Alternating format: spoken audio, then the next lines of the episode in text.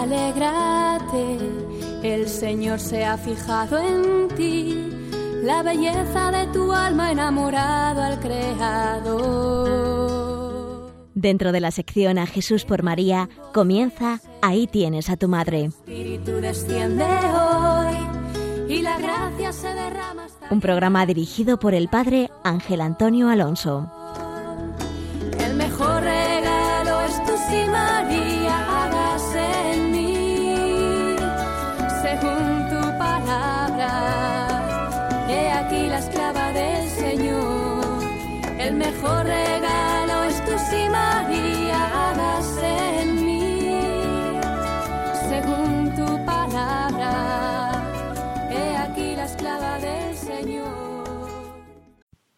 Hola, muy buenos días querido oyente de Radio María.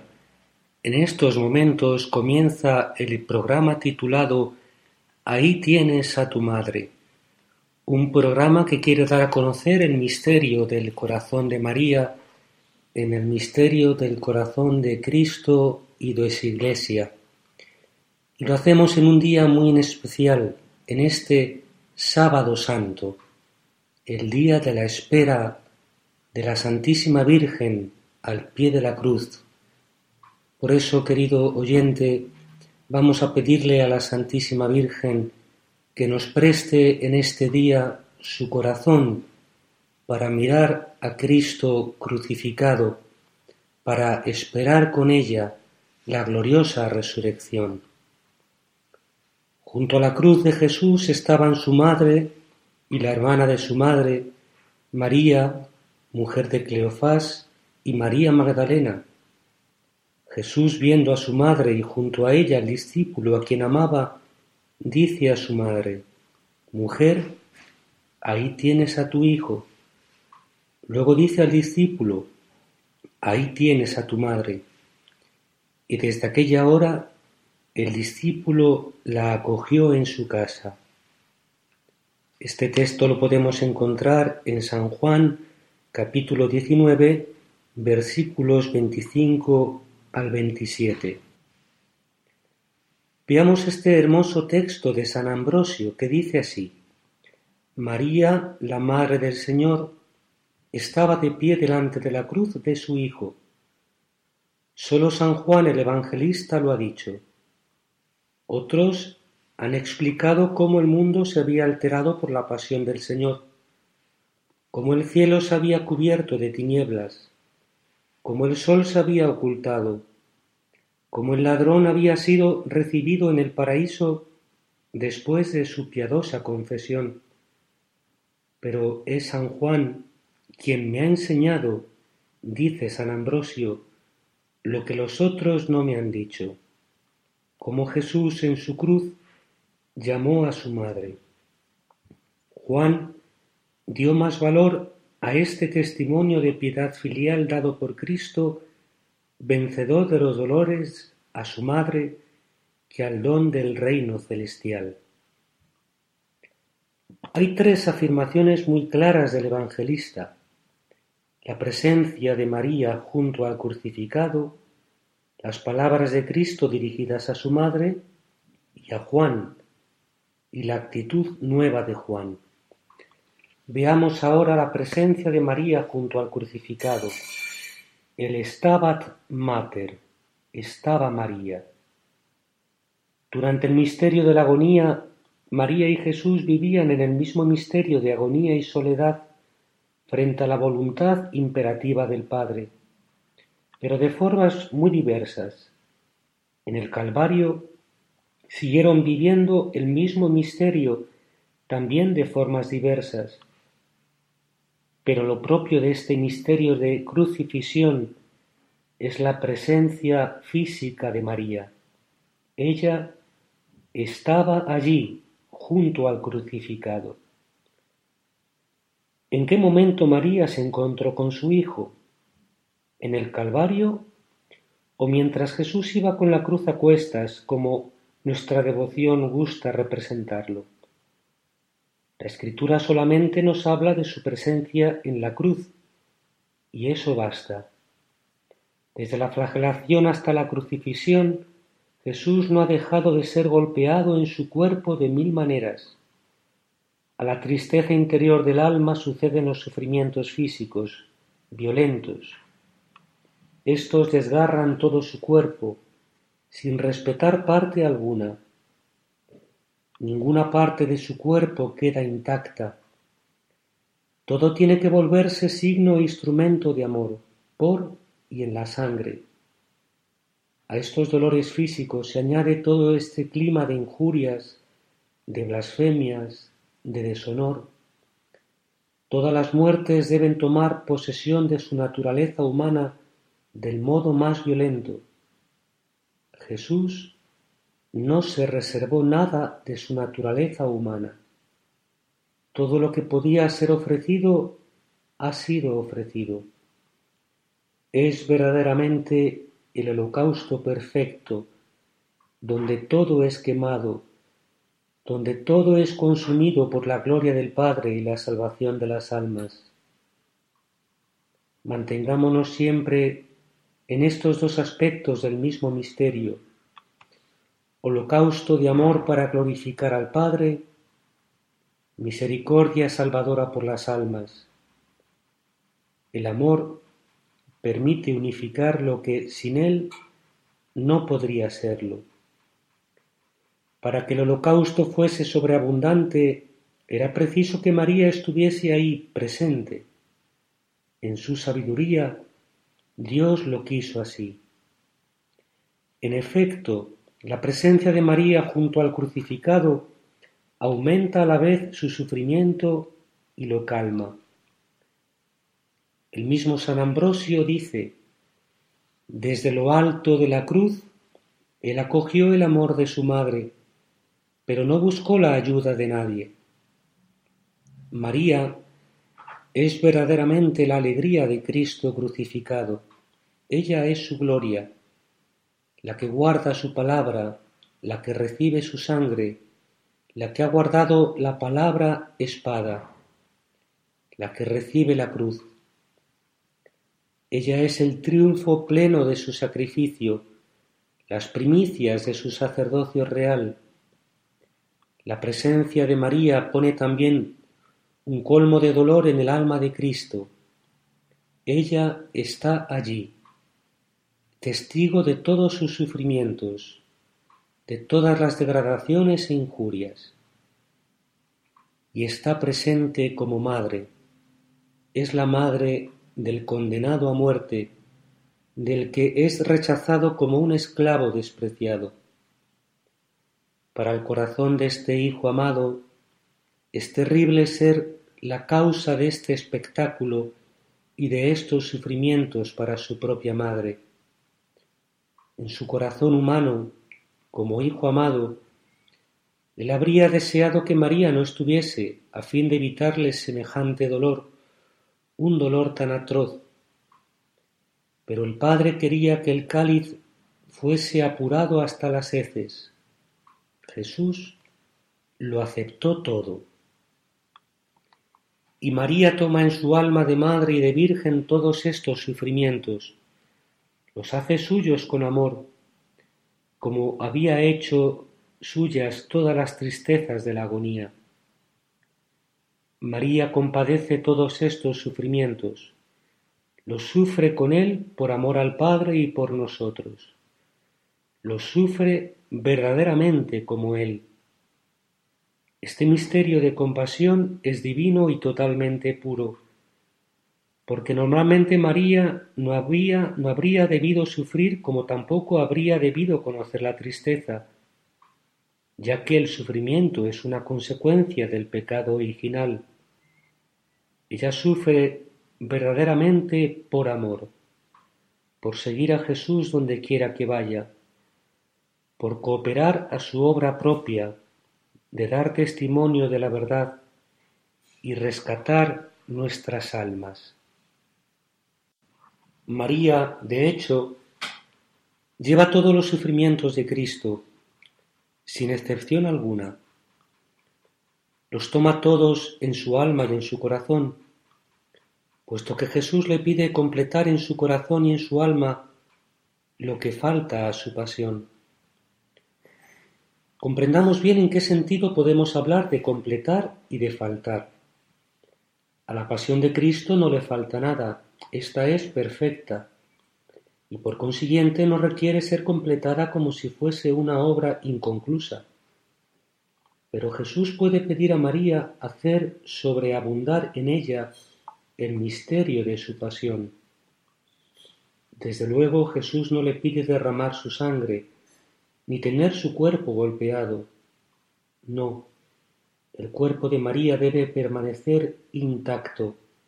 Es el cuerpo de la Virgen. Pero su alma debe aceptar completar lo que Cristo no puede realizar y realiza por medio de ella. Porque Jesús, en lo más elevado de su alma, de su inteligencia y de su voluntad, escapa al dolor y a la tristeza, pues éstas están irradiadas por la visión beatífica. Para que la naturaleza humana en todas sus partes sea ofrecida en holocausto y sea consumida por la gloria del Padre y la salvación de las almas, Jesús tiene necesidad de su madre que como nueva Eva, como Virgen purísima, pueda vivir este misterio de la crucifixión y de la muerte de su Hijo en la fe, la esperanza y el amor, y así ofrecer a Dios el holocausto de lo más grande de su inteligencia y de su voluntad. En este misterio de la cruz, la fe de María experimenta un modo doloroso que inmola de manera violenta su inteligencia. Esta fe considera el misterio de Cristo crucificado. En este misterio hay como ciertas contradicciones aparentes para María. ¿Acaso Jesús no es para ella el Hijo de Dios, que debe reinar eternamente sobre la casa de David, como le había dicho el ángel Gabriel? María guarda en su corazón estas palabras de la Anunciación, y ahora Jesús se presenta a ella como el crucificado, el maldito de Dios y de los hombres. ¿Acaso no está dicho en la Escritura, maldito todo el que está colgado de un madero? Jesús aparece así como el que es rechazado por Dios, y no solamente aparece como tal, sino que Él mismo lo declara. Dios mío, Dios mío, ¿por qué me has abandonado?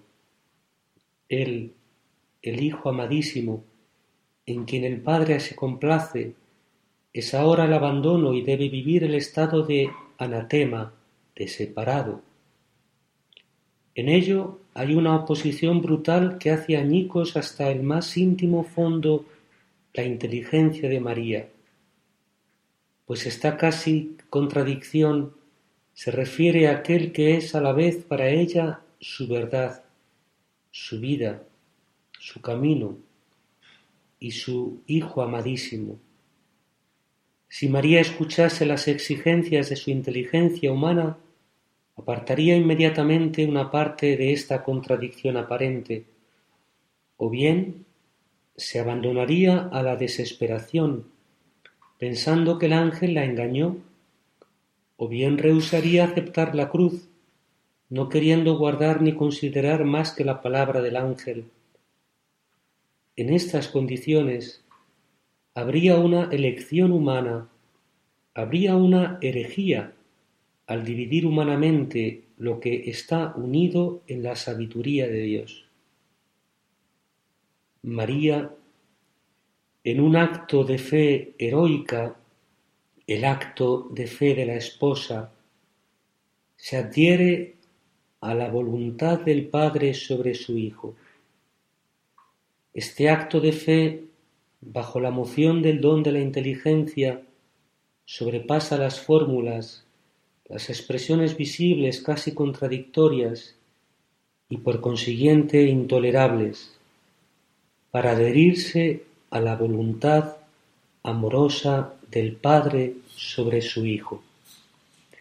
Vamos a hacer ahora un alto en el camino para escuchar esta canción a la Santísima Virgen.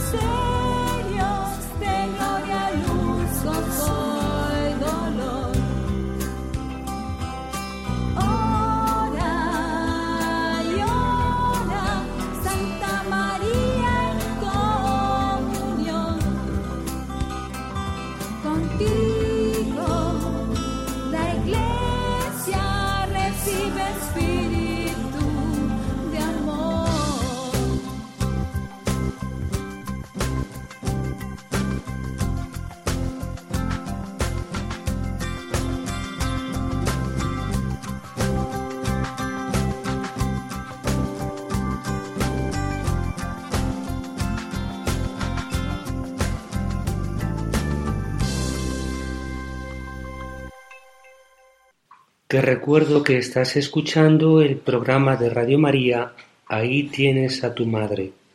Si quieres entrar en contacto con nosotros para hacer alguna pregunta o dejar algún comentario, puedes hacerlo en el correo siguiente. Ahí tienes a tu madre arroba radiomaria.es. Estamos viviendo junto a María en este sábado santo el día de la espera. Y ahora te invito a que escuches esta sección desde sus ojos, mírale. Desde sus ojos, mírale.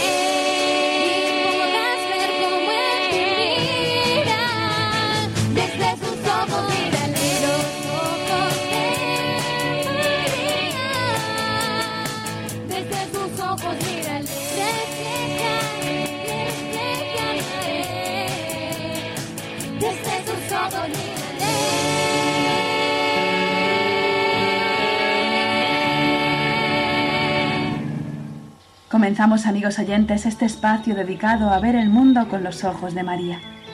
Es sábado santo y por eso queremos acercarnos a la mirada de María para descubrir en ella la soledad de su Hijo Jesucristo. Es sábado santo y Jesucristo está en el sepulcro.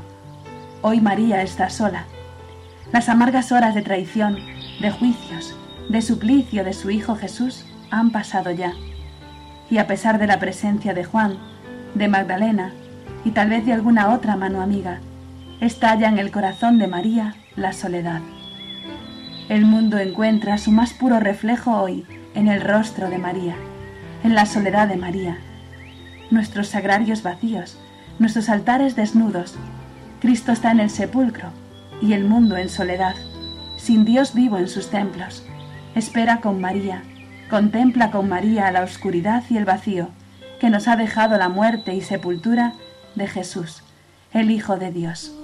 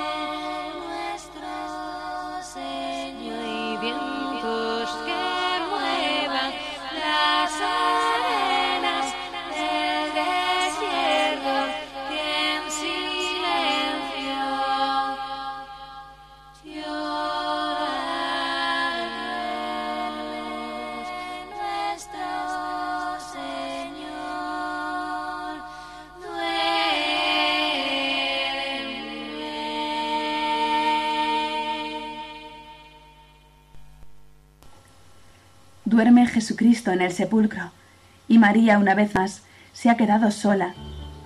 Ya sus ojos tuvieron que verle partir al comienzo de su vida pública, cuando salió a predicar. ¡Cuánto dolor! Seguro que brotaron lágrimas amargas en esa separación, pero era voluntad de Dios. Ahora, en la soledad del rostro de María, hay un dolor infinitamente mayor. Su Hijo ha sido crucificado ante sus ojos. Él no escondió el rostro a los salivazos, a los insultos, a los golpes. María tampoco.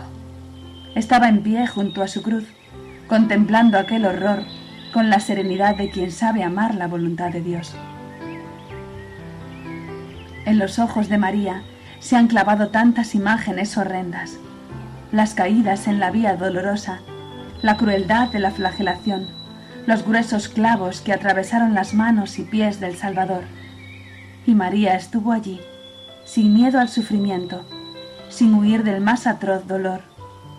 Y en su corazón resuena hoy el grito angustioso de Jesús. Dios mío, Dios mío, ¿por qué me has abandonado?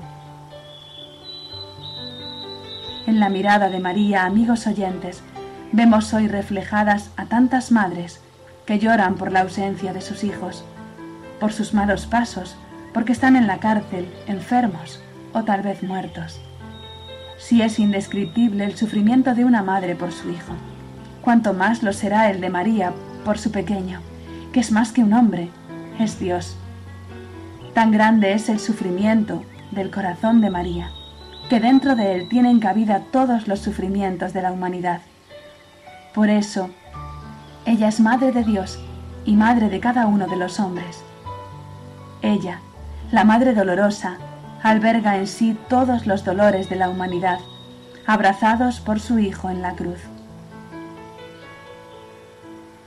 Desde los ojos de María, amigos oyentes, contemplamos hoy con una pureza sin igual, con una blancura inmaculada, los sufrimientos infinitos de Cristo. Tal inmensidad la recoge María en su alma, desde su sencillez y humildad, bebiendo el cáliz de la amargura de todos los hombres. Solo ella, después de Jesucristo, bebió el cáliz del sufrimiento con tanta perfección. Por eso, su gloria en el cielo es mayor que la de todos los ángeles y los hombres, porque amó como nadie, porque sufrió como nadie, con un corazón completamente humano como el nuestro, humano, pero no manchado con la huella del pecado. María amó a Cristo, María ama a cada uno de sus hijos los hombres con un corazón inmaculado. Por eso desde sus ojos podemos asomarnos con la mayor perfección que se pueda imaginar en un ser humano a los sufrimientos del Verbo de Dios inmolado en la cruz por amor.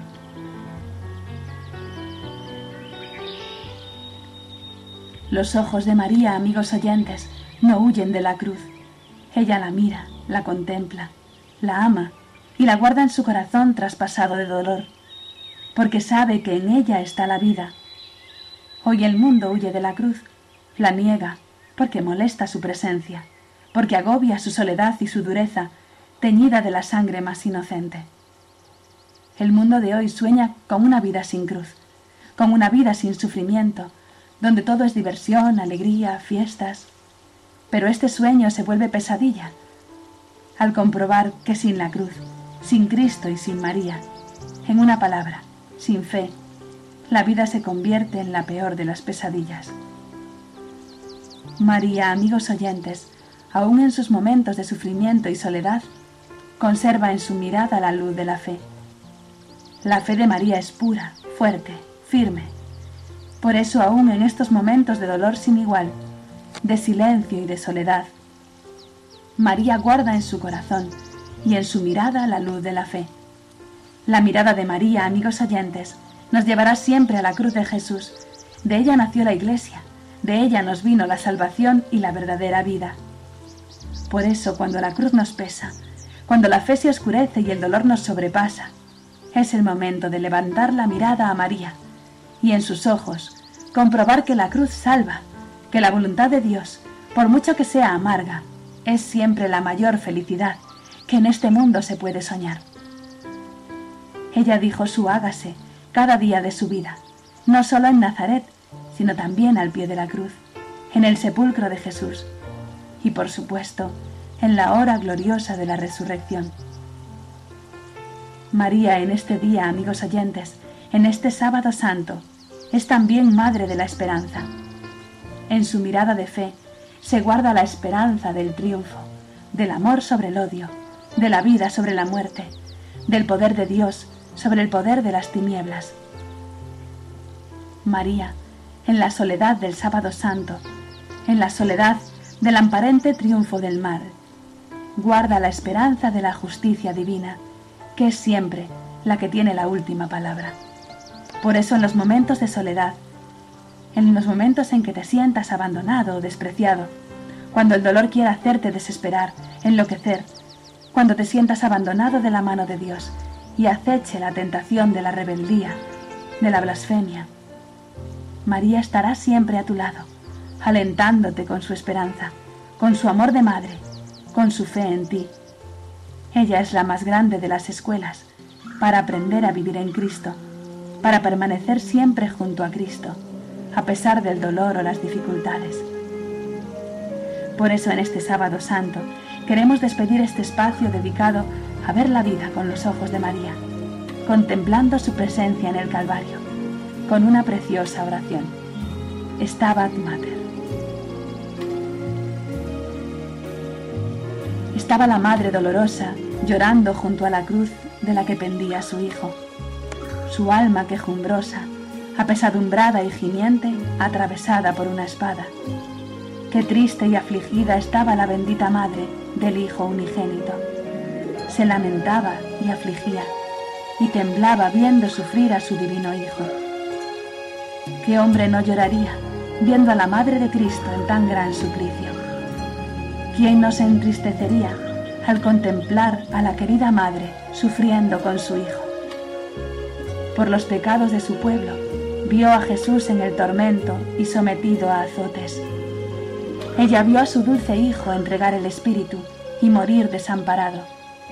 Madre, fuente de amor, hazme sentir todo tu dolor para que llore contigo. Haz que arda mi corazón en el amor a Cristo, Señor, para que así le complazca. Santa María, hazlo así. Graba las heridas del crucificado profundamente en mi corazón. Comparte conmigo las penas de tu Hijo querido, que se ha dignado a sufrir la pasión por mí. Haz que llore contigo, que sufra con el crucificado mientras viva. Deseo permanecer contigo, cerca de la cruz, y compartir tu dolor. Virgen excelsa entre las vírgenes, no seas amarga conmigo, haz que contigo me lamente. Haz que soporte la muerte de Cristo. Haz que comparta su pasión y contemple sus heridas. Haz que sus heridas me hieran, embriagado por esta cruz y por el amor de tu Hijo. Inflamado y ardiendo, que sea por ti defendido, oh Virgen, el día del juicio. Haz que sea protegido por la cruz, fortificado por la muerte de Cristo, fortalecido por la gracia. Cuando muera mi cuerpo, haz que se conceda a mi alma la gloria del paraíso. Amén.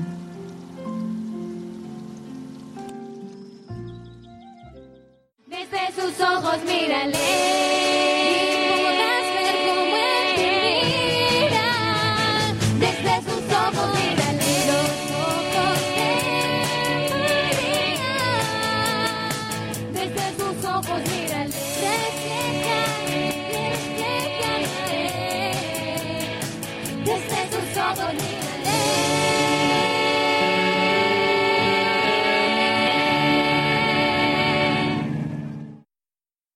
Continuamos, querido oyente de Radio María, contemplando este misterio tan importante del sábado santo. En la Anunciación, María, por su fiat, donde Cristo vino a habitar en ella, por su fe, donde concibió en alegría al Verbo encarnado, y aquí en esta Anunciación dolorosa, en la cruz, en esta nueva anunciación por su fiat, El Cristo total se apodera de su corazón, concibe divinamente a toda la Iglesia en el sufrimiento. Hay un paralelo muy misterioso entre las dos anunciaciones, una transmitida por Lucas, la otra por Juan, una divina y milagrosa, totalmente en la aceptación gozosa de la humilde sierva de Dios, la otra del todo divina y misteriosa en el gran dolor del Calvario, una hecha por el ángel Gabriel en el mayor secreto, la otra por Jesús crucificado frente a todo el universo y la ciudad santa, en medio de las discordias y de la lucha. María, en esta nueva anunciación de la cruz, ya no pregunta de qué modo, se calla, porque su corazón está destrozado y su inteligencia misma toda inmolada. Acepta enteramente en las tinieblas las tinieblas de la cruz.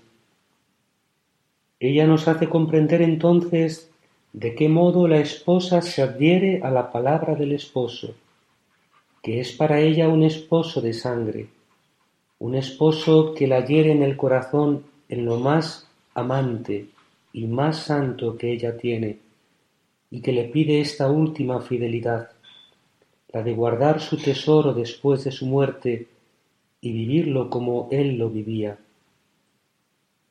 Esta última palabra de Cristo para ella es también un alimento divino para su esperanza tan pobre de esposa. Puede servirse de ella para apoyarse más divinamente aún en la omnipotencia misericordiosa del Padre y elevarse en un nuevo sum corda. Arriba el corazón, levanta el corazón. En efecto, esta palabra reclama de ella una última pobreza para su corazón de madre, y por el mismo hecho, esta última pobreza la permite conocer una misericordia especial de su Padre, pues cada pobreza divina pedida por Dios es para un don de su misericordia. María, aceptando no ser exclusivamente para su Hijo en sus últimos momentos, recibe del Padre la gracia de esta fecundidad divina, la gracia de cooperar eficazmente a la obra de su Hijo. No es ya solamente la sierva de Dios, sino la ayuda de su Dios. La afirmación de Jesús ahí tienes a tu Hijo se lo hace comprender bien. Esta fecundidad, al referirse a Juan, el discípulo amado, se refiere también a toda la Iglesia, ya que Juan es el representante de todo el linaje de los nacidos de Dios. Esta misericordia del Padre María la recibe y vive de ella mediante el corazón de su Jesús. Esta fecundidad divina que le es comunicada es la de su Hijo Jesús. Por eso, esta pobreza que hiere y lastima su corazón maternal, al mismo tiempo lo abre, lo dilata, cura la herida, uniéndolo íntimamente al corazón de Cristo, engendrando a la Iglesia. Se comprende entonces el ímpetu nuevo de su corazón, a partir de esta misericordia y en ella, María ve a Jesús en Juan. Ella entra más íntimamente aún en el corazón de su Hijo, porque ve todo su prolongamiento, todo, toda su irradiación en Juan. Y de allí ella se eleva hacia el Padre, comprendiendo mejor hasta qué punto Él es la fuente de toda fecundidad. María vive esta última palabra de Cristo en su caridad de madre y de virgen. Esta orden de Jesús determina en su corazón una preferencia, una elección que el Espíritu Santo ya le había solicitado de manera pasiva en la aceptación del misterio de la cruz.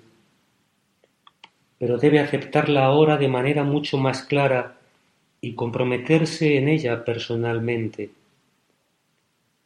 En efecto, Aceptando el misterio de la redención, María aceptaba la voluntad del Padre de que Jesús muera por nuestra salvación, y por el hecho mismo se conformaba a esta orden de la sabiduría. Preferir nuestra vida divina a la presencia física de Cristo a su lado.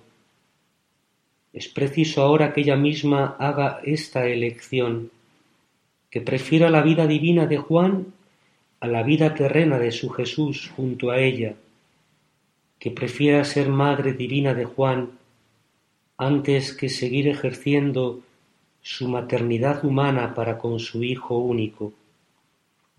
Viviendo en el amor esta última voluntad de su Hijo, es la elección divina que ella debe hacer suya, que debe realizar. Decimos bien elección divina en el sentido de que María no debe negar su maternidad con respecto a Jesús para adoptar a Juan, mas debe aceptar verse privada totalmente en la tierra de la presencia visible, sensible de su Hijo amado, para ejercer en el alma de Juan su cometido de madre. Debe aceptar que Jesús muera en las condiciones dolorosas de la cruz y que ella misma viva íntimamente todo este misterio de la cruz para dar a luz en la gracia cristiana a Juan, el discípulo amado, y por él a toda la Iglesia, a ti y a mí. Debe aceptar con Jesús crucificado estar como separada de Dios para que Juan sea más perfectamente hijo de Dios, al ser el hijo amado de su corazón herido y del corazón de Cristo. Esta elección, en verdad, si bien implica algunas renuncias a vínculos y a proximidades visibles y sensibles, realiza más profundamente una unidad divina con el Padre en el corazón de Cristo. María por esta elección vive el secreto del Padre sobre su Hijo, sobre ella y sobre la Iglesia. Por esta elección, los secretos de los corazones, los de Juan y de toda la Iglesia, le son comunicados y revelados. María ama a Juan como ella ama a Jesús, con todo su corazón de madre. Lo ama por Jesús y con el corazón de Jesús. Lo ama por el Padre y con toda la misericordia del Padre. El signo de su amor es la aceptación de la muerte de su Hijo por él. Así como Jesús podía decir que no hay amor más grande que dar su vida por los que se ama, María puede decir a Juan que no hay amor más grande que dar la vida de su Hijo único, de aquel que es todo para ella. El amor de María por Juan existe por cada una de nuestras almas. Lo que ella dice a Juan puede decirlo a cada una de nuestras almas, cuya madre es ella. Para que este amor maternal se realice con respecto a Juan, es necesario que Juan la elija por madre.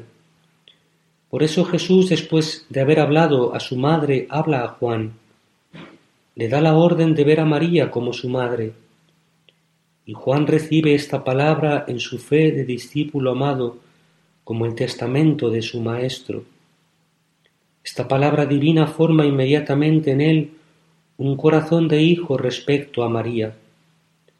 A partir de este momento la tomó entre sus cosas, en su casa, en su hogar, como nos dice el Evangelio de Juan.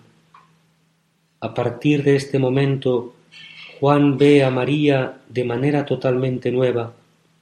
La ve como Jesús la ve, la ama con el corazón de Jesús. Quiere ser para ella un verdadero hijo que no tiene secretos para su madre y que vive en su intimidad. Gracias a María, Juan conoce una nueva intimidad con su Maestro. En el corazón de María lo encuentra como el Hijo amado de María, como un hermano mayor Jesús y Juan tienen los dos la misma madre. María, como madre, enseña a Juan los secretos del corazón de su Jesús. En el corazón de María, Juan lo descubre de manera totalmente nueva, como aquel que nos da la vida divina y la cuida, como el buen pastor que da su vida por sus ovejas. ¿Acaso no es Él el que da su vida divina en plenitud a su madre? Hagamos ahora una pausa musical.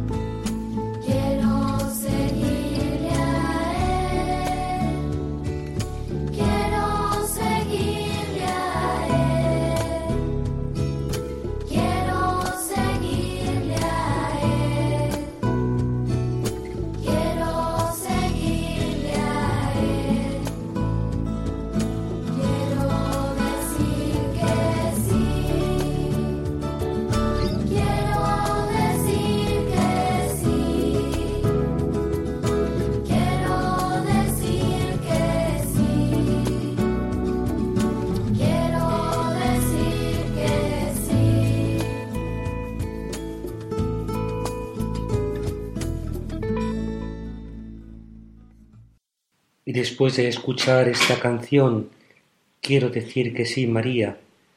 Nosotros también, como Juan, queremos acoger a María en nuestra casa, entre nuestras cosas, en nuestro corazón, viviendo en este sábado santo, donde el cadáver de Cristo debe ser depositado en un sepulcro. Cristo ha muerto debe ser devuelto a la tierra después de haberle procurado los cuidados prescritos por la costumbre.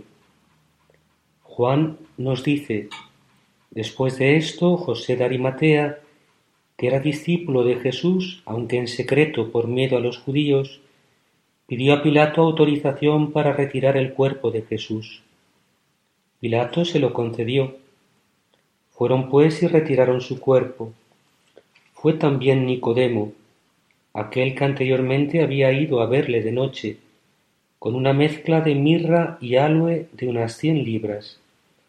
Tomaron el cuerpo de Jesús y lo envolvieron en vendas con los aromas conforme a la costumbre judía de sepultar. En el lugar donde había sido crucificado había un huerto, y en el huerto un sepulcro nuevo, en el que nadie todavía había sido depositado. Allí pues, porque era el día de la preparación de los judíos, y el sepulcro estaba cerca, pusieron a Jesús. Lo encontramos este pasaje en Juan capítulo 19 versículos 38 al 42. Es preciso que este cuerpo divino conozca esta última humillación, estar oculto en las entrañas de la tierra, estar allí como abandonado, ya que las santas mujeres, María y Juan, no podrán permanecer presentes cerca del cadáver divino, pues el día sábado obligaba al descanso era el Sabbat. Tratemos de comprender un poco el modo en que María vivió este último misterio doloroso, que es al mismo tiempo como la última preparación para los misterios gloriosos. La escritura nos señala con precisión que las santas mujeres tuvieron que abandonar del sepulcro del Señor debido al descanso del sábado Estamos en presencia de la última separación. María tuvo que dejar el cadáver de su hijo y regresar a casa de Juan. Esto fue para su corazón un último rompimiento. Pensemos en el dolor desgarrador que sobrecoge el corazón de una madre cuando vienen a buscar a su casa el cuerpo de su hijo fallecido. Es el dolor de una herida cicatrizada brutalmente puesta en carne viva. Este nuevo dolor es más terrible aún que el primero, porque se apodera de un sujeto más delicado, más débil. Comprendamos bien que una madre que es verdaderamente madre casi no puede aceptar en su corazón maternal esta última separación. María, la madre más hermosa y la más tierna, conoció en su corazón humano, durante el misterio del sepulcro, este último sufrimiento. Esta última separación le hace revivir la del templo, las de la vida apostólica, y le muestra todo el abismo que la distancia, fuera de toda esperanza humana, de las demás separaciones parciales y relativas. Pero María permanece despierta en esta espera misteriosa, en esta noche que se prolonga, envolviendo este último sábado de Israel, el corazón de María, bajo el soplo del Espíritu, permanece ardiente de amor, de un amor oculto, celosamente reservado a Dios. Su corazón como una brasa encendida, incandescente, pero cubierta de cenizas, aparentemente parece extinguido, en realidad sólo espera elevarse e inflamarlo todo. María espera con fe la resurrección de Cristo. Pues querido oyente, unámonos en este sábado al corazón de María para vivir también con, con ella, con su corazón maternal, la espera gloriosa de la resurrección de Cristo, hasta dentro de quince días en el corazón de María.